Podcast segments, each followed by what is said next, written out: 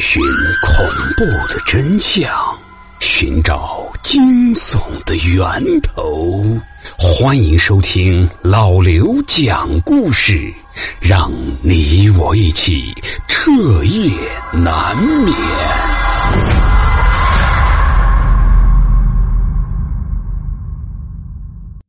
各位听友，想必大家一定都听说过“寻亲”“寻物”之类的词。但我打赌，你们大部分人都不知道什么叫做寻音。其实这个词我也是刚刚从一个朋友口中听到的。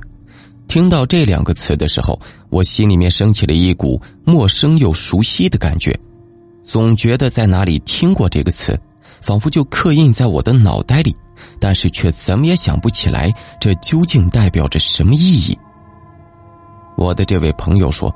所谓寻阴，其实就是寻魂，寻找自己丢了的魂。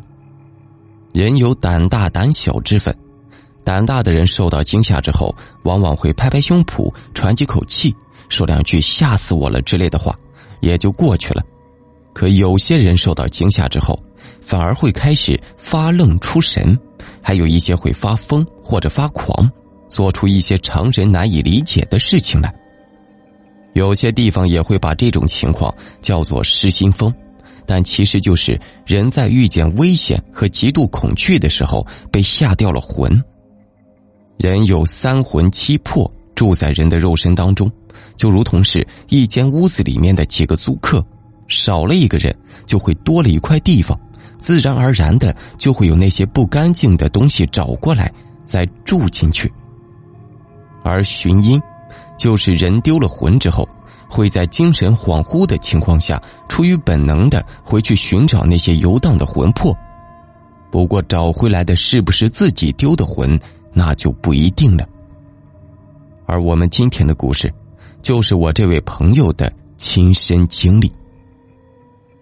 小胡在十四岁那年，在放学回家的路上，和一辆失控的卡车擦肩而过。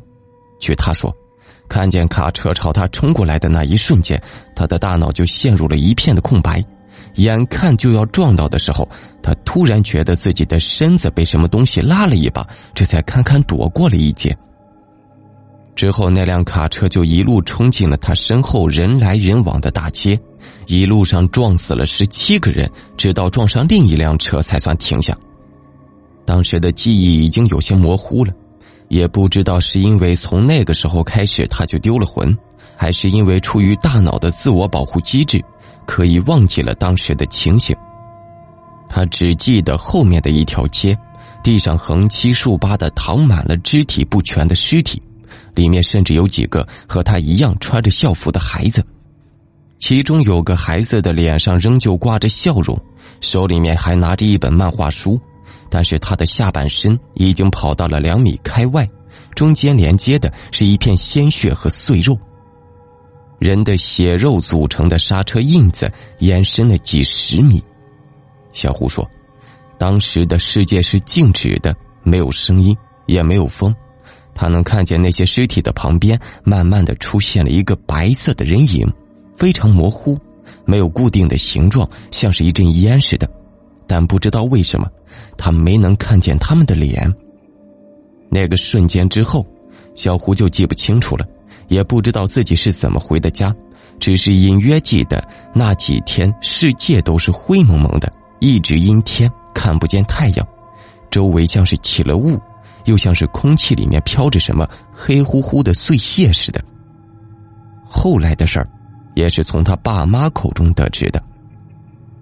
那天出事之后。他爸妈立刻就得到了消息，知道儿子学校门口出了车祸，死了几个学生，而小胡也一直没回家，这下可把他爸妈急坏了。他赶紧出门去找，到了那条街上，看见车祸现场已经拉起了警戒线，周围撕心裂肺的哭声连成了片，地上全都是血迹和碎肉，场面就跟炼狱似的。但是小胡就站在一棵树的下面一动不动。眼睛直勾勾的盯着车祸现场，脸色蜡黄，连嘴巴都成了青紫色，乍一看就和死人没什么区别。小胡的父母看见之后，先是松了一口气，紧接着又开始紧张起来，因为小胡就像是傻了似的，无论怎么叫、怎么打，都是毫无反应，只是直勾勾的盯着一个方向，不说话。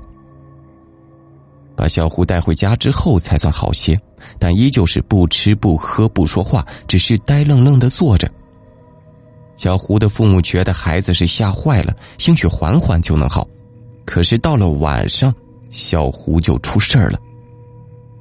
大半夜的，小胡的父母就听见外面咚咚咚的一直响，起床一看，小胡正站在卧室的衣柜前面，不停的拿脑袋撞着柜门，脑门都磕出了血印子，可他一点感觉也没有，一直在撞。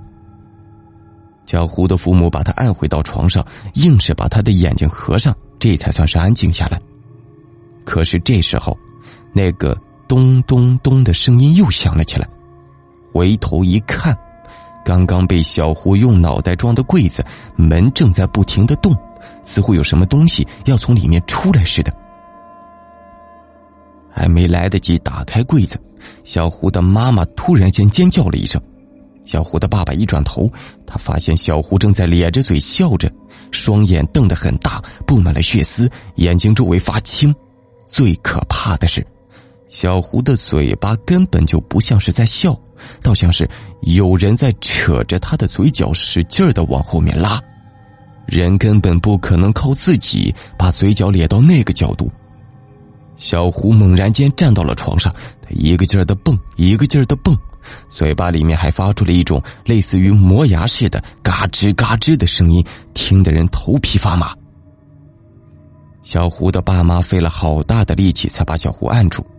也不知道一个十几岁的孩子哪来的这么大的力气，把两个大人弄得精疲力尽的。可是诡异的是，在这个过程中，小胡始终是一言不发，嘴巴一直紧闭，咬着牙，嘎吱嘎吱的直响，而他的嘴角也咧得越来越大，嘴角已经有一些开始撕裂的迹象了。人的下颌骨和嘴巴都是成比例的。嘴巴能张开多大，嘴唇就有多大。没有人能硬生生的把自己的嘴巴张开到撕裂的程度。现在这种情况，只能说小胡的嘴巴是有什么看不见的东西在硬扯着。小胡的爸爸独自按着小胡，叫小胡的妈妈打电话叫救护车。可是到了医院，大夫检查了一通，一点问题也没发现。只能给他推了一针镇定剂，小胡这才算是彻底的安静下来。为了控制小胡，医院连给神经病人穿的拘束服都给小胡穿上了。可打完镇定剂还没有一个小时，小胡又猛地睁开了眼睛，呲着牙，眼神怨毒的盯着身边的每一个人。一直折腾到了天亮，小胡的姥姥也赶了过来。看见小胡的样子，就断定孩子这是被吓丢了魂儿。要想恢复，就得赶紧把人的魂叫回来。于是，一行人又带着小胡回了家。奇怪的是，小胡回家之后就安静了许多，也不再闹，只是恢复了最开始那傻愣愣的样子。小胡的姥姥联系了老家的一个会看事儿的师傅，据说很灵，不过还得一个小时才能到。好在小胡现在还算是老实，小胡的爸爸松了一口气，他这才想起昨天晚上柜子有些不对劲，他转身就去拉开了柜门。柜子里面挂着很多的衣服，还有小胡遇见车祸当天穿的那件。看来看去，小胡的爸爸突然觉得有些不对，挂起来的衣服都是平整而贴服的。可是其中有一件衣服看着非常立体，就像是里面还有一个身子在撑着似的。小胡的爸爸伸手就要把衣服摘下来，可是躺在床上的小胡突然就站了起来，他根本就没用手撑着，腰板和脖子就像是被什么东西固定了，挺得很直，然后整个人就直接这么竖了起来，眼睛也没有了血丝，反而变成了一片的灰白。像是死鱼一样突出眼眶，看着十分瘆人。嘴巴里面也没有了磨牙的声音，取而代之的是一阵低沉的呜咽声，像是淹死的人临死之前从嘴巴里面挤出来的动静。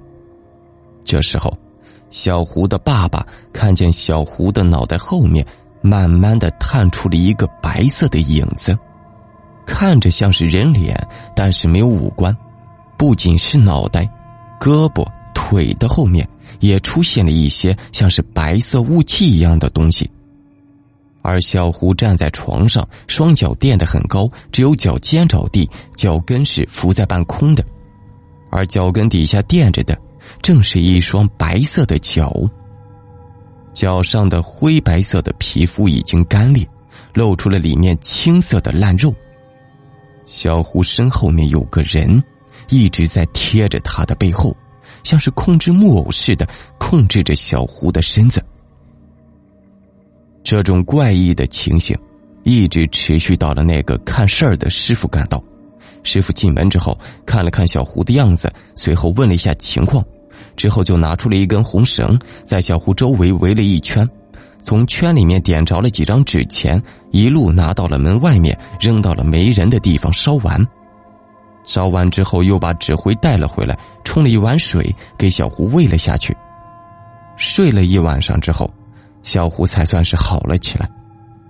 再后来，小胡才在那个师傅的嘴里得知，他当时的这种情况就是丢了魂儿之后，下意识的去寻阴，结果却带回来了一个不属于自己的魂。